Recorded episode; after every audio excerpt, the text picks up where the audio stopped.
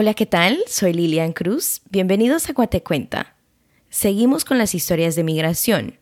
Cabe mencionar que todas han sido grabadas a través de plataformas en línea, por lo que en algunos casos el audio no es tan claro. Se recomienda se usen audífonos. Listo. A continuación, la historia de alguien que se quedó.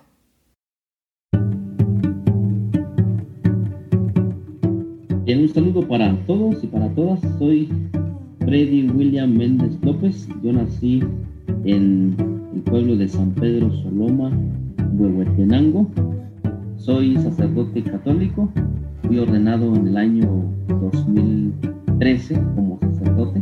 Para mí está siendo una experiencia de mucho aprendizaje. No es tanto que yo, yo enseñe a la gente, sino que yo estoy aprendiendo mucho de las personas y ahora pues tres años aquí en esta parroquia. Padre Freddy fue ordenado como sacerdote para la diócesis del departamento de Huehuetenango. Aunque lleva ocho años de sacerdocio, la parroquia de Santa Eulalia, Virgen y Mártir, ubicada en el municipio de Santa Eulalia, Huehuetenango, es la primera donde sirve como párroco principal. Previo a esta iglesia, él estaba como vicario, es decir, era el sacerdote que ayudaba a los párrocos principales de otras iglesias. Él es el sexto de ocho hijos, tiene cinco hermanos y tres hermanas. Hoy, cuatro se encuentran en Guatemala y cuatro en Estados Unidos. Sus padres viven por temporadas entre San Pedro Soloma Huehuetenango y San Diego, California. La historia de Padre Freddy es como muchas otras. Al inicio fue su papá quien emigró a Estados Unidos, dejando atrás a la familia mientras trabajaba en el estado de Florida y creaba ese deseado plan de llevarse a todos algún día a Estados Unidos. Pues un poquito de, historia, pues en el 81 más o menos aproximadamente mis papás fueron a una finca que se llama Sachen, que queda allá por Santa Cruz Varillas, porque en ese tiempo pues como que eh, tener terreno pues era, era como decir, pues tengo un lugar donde trabajar y, poder eh, encontrar pues el recurso económico. Y entonces en el año 81 aproximadamente mis papás se fueron para esta finca, pero por la cuestión de la guerrilla ellos tuvieron que salir, mucha gente abandonó su, su terreno, eh, grandes extensiones de terreno donde sembraban café, sembraban cardamomo, plátano, en fin, es el kilómetro 596 más o menos de la transversal del norte, acá en Guatemala. Entonces ellos eh, fueron a trabajar allá pensando que iban a estar mucho tiempo, pero por la, la violencia, por la, la guerrilla, eh, tuvieron que salir allá. Y, y por esta razón su padre emigró a Estados Unidos en 1987. Padre Freddy tenía tres. No sabía que estaría creciendo con su papá a la distancia todos se fueron acostumbrando a una nueva dinámica familiar. Dentro de sus posibilidades, su padre regresaba a Guatemala cada cierto tiempo. Sin embargo, antes que obtuviera documentación estadounidense, cuando retornaba a Estados Unidos lo hacía como la primera vez, cruzando la frontera. Fue una vida pues solamente con la presencia de mi mamá. Regresó como cuando yo tenía los años y estaba él aproximadamente 40 días o tres meses acá en Guatemala, se iba nuevamente y entonces yo no lo conocía a él tanto, eh, pues sí teníamos contacto con él, hablábamos en ese tiempo por medio de los cassettes que, que, habían o cartas, porque en ese tiempo no, no existía el, el, teléfono y estos medios de comunicación que tenemos ahora. Y me acuerdo que pues estábamos todos y mi papá siempre se refería a cada uno por su nombre. Ahora le voy a hablar a, Freddy, ahora le voy a hablar a, Juan, ahora le voy a hablar a Alejandro, es decir, a cada uno, pues mi papá nos tenía una, palabra y nos, reuníamos como familia para escuchar ese, ese audio, pero puedo decirte que eh, sí tuvimos la ausencia de mi papá, todos, pero puedo también afirmar la valentía, el esfuerzo y, la sabiduría de mi mamá de poder educarnos, de poder enseñarnos, de poder pues tomar el papel de, papel de, papá y de mamá. Padre Freddy recuerda a su mamá como el pilar de la familia, enfocada en los temas del día a día y cargada de energía no solo para criar a seis hijos, sino también para atender el compromiso que tenía dentro del pueblo. Ella era partera, o como se dice comúnmente, comadrona. Mi papá y mi mamá, los dos, ellos sacaron un curso, hicieron un curso con los padres Maryland de, Estados Unidos. Eh, ellos estuvieron aquí en la diócesis desde el año 1943 aproximadamente hasta el año 1970. Entonces ellos tenían un proyecto que se llama de la pastoral social de promotores de salud. Entonces mi papá y mi mamá, ellos aprendieron, pues hicieron esos cursos de promotores de salud, atención a las mujeres, atención a los partos, eh, primeros auxilios. Mi papá aprendió la extracción de, de muelas, ¿verdad? Que fue también que les enseñaron en ese tiempo. Y entonces mi mamá pues se dedicaba a eso, realmente pues tenía su carnet en la clínica parroquial de, San Pedro Soloma. Después de eso pues eh, ya mucha gente la buscaba a ella, sobre todo pues las mujeres aquí en nuestro medio, ¿verdad? Que a veces tiene más confianza con, con las personas que se dedican a esto de, que a veces con los médicos o los, doctores en salud. Hablar de su niñez es hablar de ese rol importante que tenía su madre dentro de la comunidad.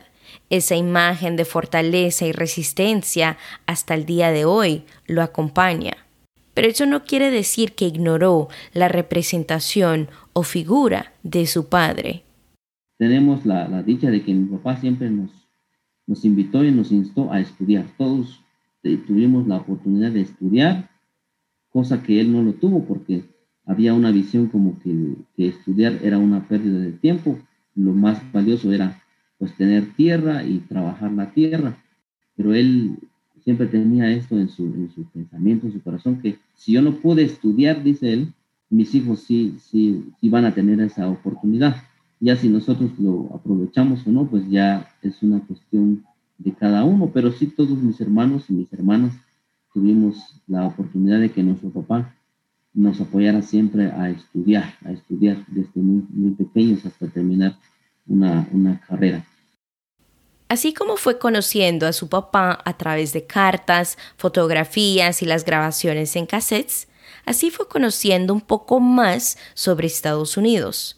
Él creció escuchando el nombre de ese país, el nombre de los lugares donde trabajaba su papá, y quizá escuchaba algunas palabras en inglés o de repente se enteraba de la llegada a Estados Unidos de otras personas del municipio. Pues en ese tiempo que, nosotros éramos niños, estoy hablando más o menos del año 1986 a 90, 95, pues yo personalmente tenía la percepción de, de Estados Unidos donde pues había más posibilidades de trabajo primero y que pues se ganaba un buen dinero. Y uno de niño siempre esperábamos que mi papá llegara a Guatemala, porque pues ciertamente uno como niño, pues dice uno necesito ver a mi papá, pero también nosotros esperábamos a él porque él nos llevaba regalos, ¿verdad? Nos llevaba ropa, cosa que en, ese tiempo pues era, era, muy difícil. Si uno quiere, quería comprar una ropa que de repente le gustaba, pues no existía esa ropa, esas cosas. Y la percepción que uno tenía que pues en Estados Unidos sí hay trabajo, sí hay dinero y que también muchas personas en ese tiempo también empezaron a construir sus casas, ¿verdad? Que antes las casas en, San Pedro Soloma, pues creo que de, los años 70 para atrás, pues eran casas de, construidas de adobe, casas sencillas, pero después de eso ya empezaron a construir casas pues, de blog, un tantito un tanto eh, mejor, digamos, o diferente de las casas que se tenían antes. Esa era la percepción de padre Freddy y de su familia. Estados Unidos era ese país donde todo era posible. Sin embargo, no sabían si algún día se irían a vivir allá.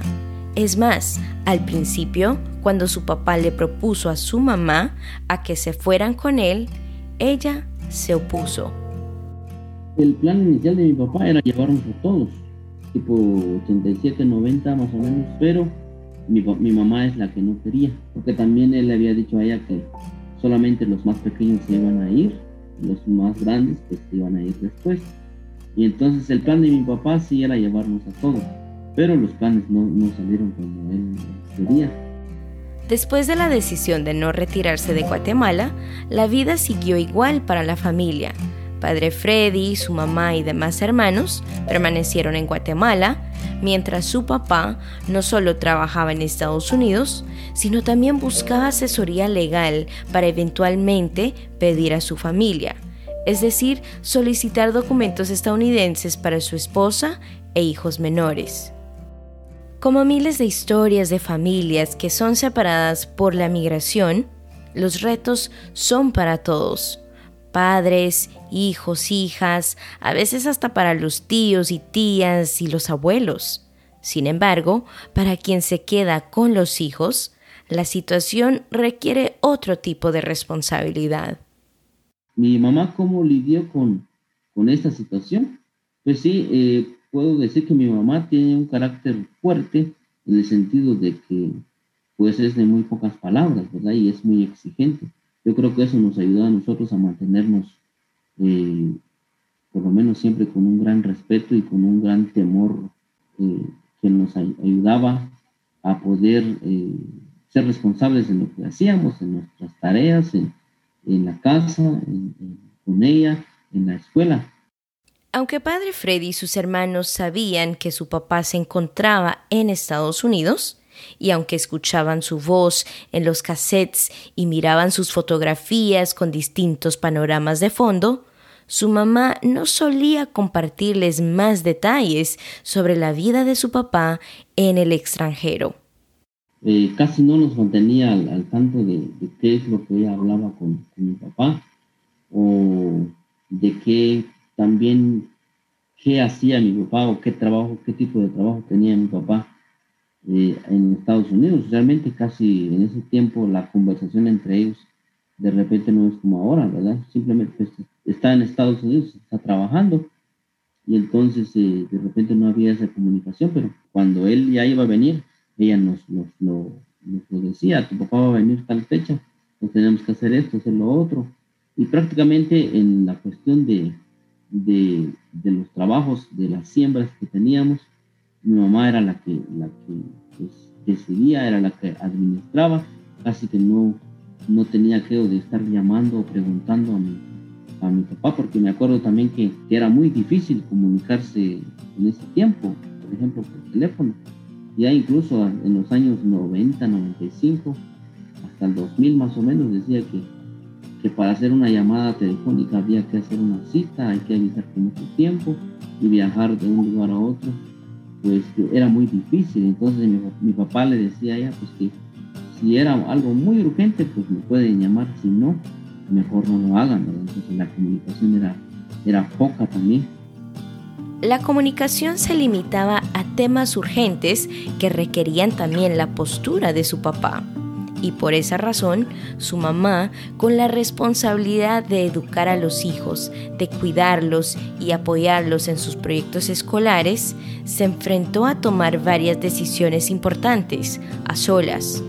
Pero los años fueron pasando, las vías de comunicación fueron avanzando poco a poco y había más diálogo entre padre Freddy y su papá. Llegó el día en que le compartiría su deseo de ser sacerdote? Primero, pues mi papá tenía la inquietud, el deseo de que alguno de sus hijos llegara a ser sacerdote. Mi abuelo y mi papá, pues son, han sido personas de iglesia, pues eh, la, el deseo de mi papá era que alguno de sus hijos fuera sacerdote o religioso o religiosa. Entonces, eh, más o menos en el año 96, yo tenía más o menos como unos 11 años yo dije, yo quiero ir al seminario. Y a los 12 años ya le dije al sacerdote aquí en, Guatemala, en San Pedro Soloma, que yo quería ir al seminario. Le dije a mi papá y a mi abuelo. Pues el primer año no me creyeron y ya el siguiente año yo seguí insistiendo de que quería ir.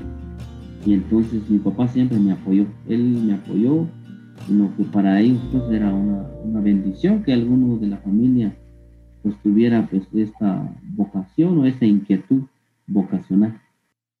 Pero estando en el seminario se encontró pidiendo varios permisos para ausentarse.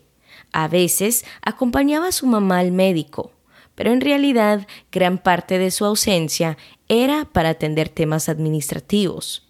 Su papá ya era ciudadano estadounidense, y aunque ya no podía pedir a sus hijos mayores, estaba haciendo todo lo posible para que los menores de edad gozaran del sueño que él anhelaba tanto para ellos, tener la residencia permanente de Estados Unidos. Ninguno de nosotros tenía planeado eso. Mi hermana estaba estudiando, ya terminando el certificado, mi hermano igual, yo ya estaba en el seminario, es decir, que ya teníamos nosotros como como, como nuestro proyecto, el plan ya pensado pero salió esto y entonces yo dejé el seminario por un año, me fui. Cuando estuve allá, pues eh, en, en Indian Town, me acuerdo que conocí al director de las vocaciones para que yo estudiara en el seminario de Miami. También mi papá, él quería que yo estuviera allá de sacerdote allá en Estados Unidos, pero en ese tiempo pues yo no, no, sabía pues qué, qué iba a hacer. Entonces estuve un año así fuera del seminario. Y fue en el 2006 que Padre Freddy, sus tres hermanos menores y su mamá finalmente llegaron a vivir con su papá al pueblo rural de Indiantown en el estado de Florida. Él tenía 21. Habían pasado casi dos décadas de la salida de su papá de Guatemala. No había convivido con él por largos periodos de tiempo cuando en eso se encontró en un nuevo país en la casa de su padre, en una vecindad distinta a la de San Pedro Soloma. Aunque en los años previo a que se completara el proceso legal, sabían que llegaría este día. Pero como dicen por ahí, una cosa es saberlo, otra cosa es vivirlo.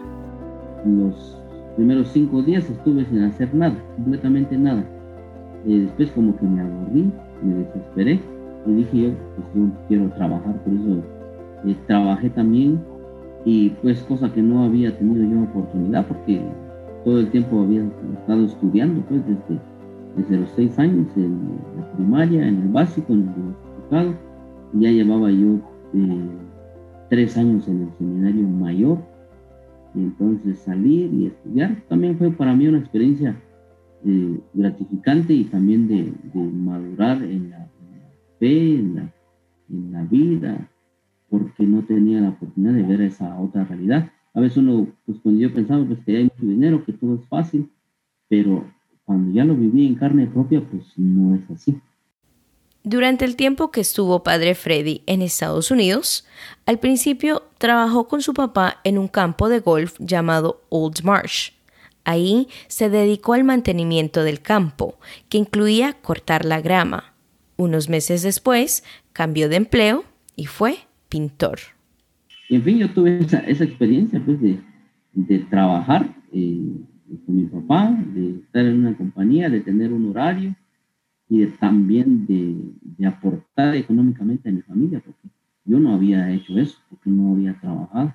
Entonces también fue una experiencia para mí de, poder, poder ganar un dinero, ahorrarlo y también apoyar económicamente a la familia en los gastos. Mi papá allá en Estados Unidos nos enseñó, pues todos tenemos que trabajar y cosas que nosotros no estábamos acostumbrados.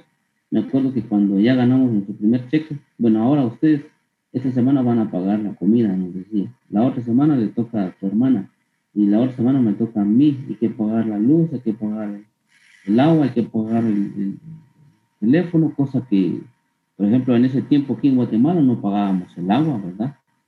Este teléfono no teníamos, pero allá pues todo había que pagarlo. Y, entonces él decía, bueno, ya tenés tu primer cheque, ahora te toca pagar la comida de esta semana.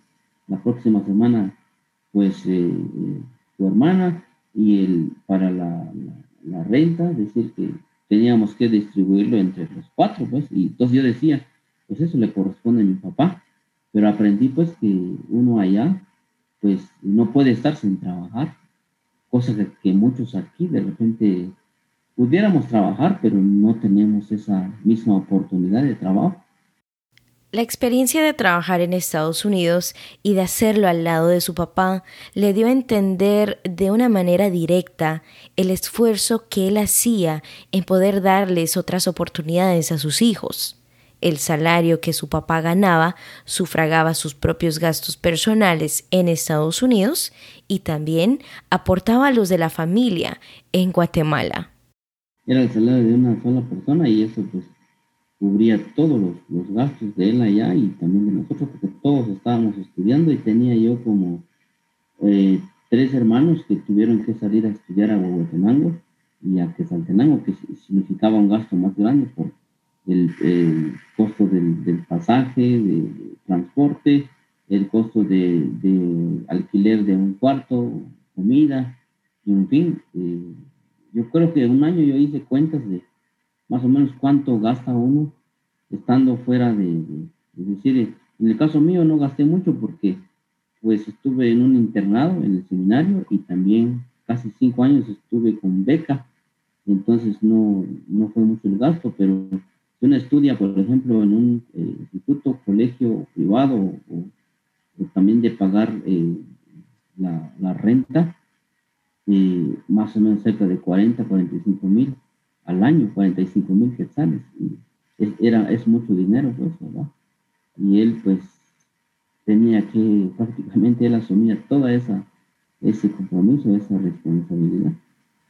Cuando el papá de padre Freddy salió de Guatemala, sus hermanas y hermanos, aunque mayores que él, eran pequeños también. Los más grandes quizás sintieron un poco más la ausencia de su papá, ya que habían vivido parte de su niñez con él. Todo esto me hizo pensar en cómo años después se sintieron todos, cómo analizaron esta parte de sus vidas.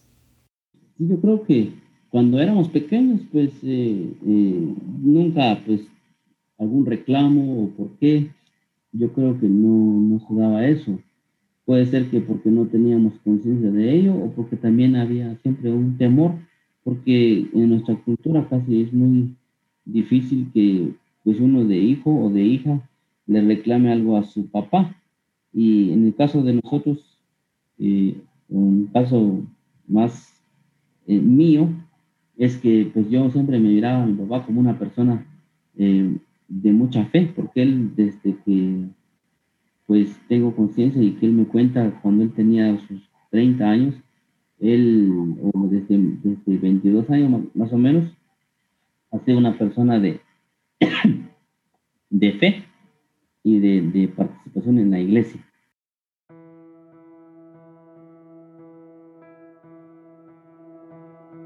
¿Qué le gustaría ver diferente en Guatemala? Sí, lo que siempre ah, se ha necesitado pues en Guatemala es eh, oportunidad para, todos, porque eh, la realidad pues nos dice que hay eh, frase famosa de que de que pocos tienen mucho y muchos tienen poco. Yo creo que eso y también en relación a, la, a las tierras, a las propiedades, que muchas personas que todavía vemos aquí que no hay, no hay oportunidades de trabajo y de, superación, ¿verdad? Porque muchos todavía en este tiempo, incluso creo que me atrevo a decir más en este tiempo, que no tienen la oportunidad de, estudiar y pues ha influenciado un poquito de manera negativa de que también algunos teniendo la oportunidad de estudiar ya no quieren estudiar y entonces eh, quieren pues, buscar un trabajo donde puedan tener algunos, algunos ingresos ¿verdad? económicos y por eso es que también eh, se ve la necesidad de que, de que pues varios busquen ir a los Estados Unidos o a otro lugar donde puedan tener un, trabajo más digno, estable para poder sostener a su familia y por eso sigue pues la, situación de que muchas personas van para, para Estados Unidos. Para usted, ¿quién es su papá? ¿Cómo lo describe hoy? A mi papá pues es una persona eh, muy puntual, eh, que, que, prepara pues todo lo que tiene que hacer él es muy eh, paciente también, con mucha capacidad de, de escucha, un hombre trabajador y un hombre pues, responsable. él siempre nos decía pues que uno tiene que medir ¿verdad? Lo, que, uno es capaz de hacer y no abarcar eh, mucho. Eso, eso todo, de, esa forma más puedo describir a mi papá. Y es pues, una, una persona que sí es capaz de, escuchar. Creo que su carácter es un, carácter un tanto de ser muy paciente. la capacidad que él tiene de escucha es, es, eh, es importante, aunque no tuvimos tanta, tanta comunicación con él pero sí una persona sobre todo de, mucho esfuerzo, de mucho trabajo y muy puntual. Estas historias nos enseñan que no hay una sola narrativa y que no hay una sola forma de ver la vida. Cada pueblo, cada municipio, cada área lingüística de Guatemala tiene estructuras distintas según la cultura, según la región y todo lo que conforma una comunidad. Estas experiencias también describen a Guatemala. Visiten nuestras redes sociales para ver algunas fotografías de los invitados y sus familias. Soy Lilian Cruz, gracias por escuchar Guate Cuenta.